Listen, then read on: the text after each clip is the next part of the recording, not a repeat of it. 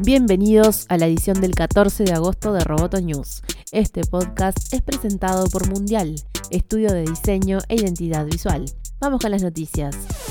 En Uruguay, el Plan Ceibal presenta un nuevo proyecto para aprender a programar. Microbit es una placa programable que se distribuirá entre docentes y estudiantes de quinto de primaria a tercero de educación media que lo soliciten con el objetivo de acercarlos a la programación de una manera sencilla. Ya se lanzó la convocatoria para repartir las primeras 10.000 microbits y se agotaron en menos de una semana. El objetivo de Plan Ceibal es que niños y adolescentes se acerquen a la programación y a la robótica. Las placas permiten desarrollar juegos y animaciones, entre otras cosas. Microbit fue creada por la Fundación BBC de Londres hace dos años y desde entonces su uso se ha extendido por distintos países.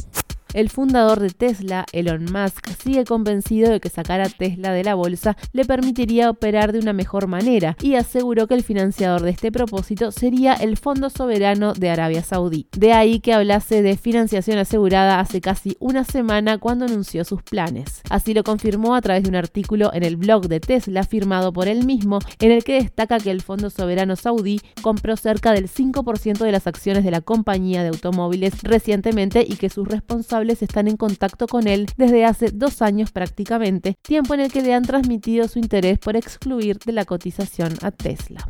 Tras explicar este punto, el magnate explicó que hizo públicas sus intenciones porque no sería correcto compartir información sobre la privatización solo con nuestros mayores inversores.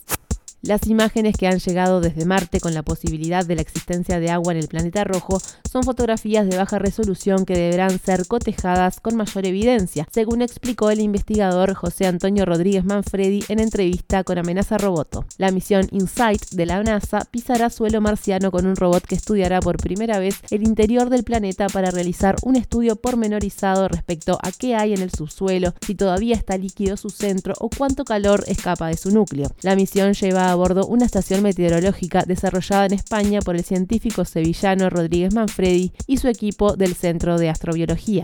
Lee la entrevista completa en www.amenazaroboto.com y entérate de los detalles de la última misión de la NASA a Marte.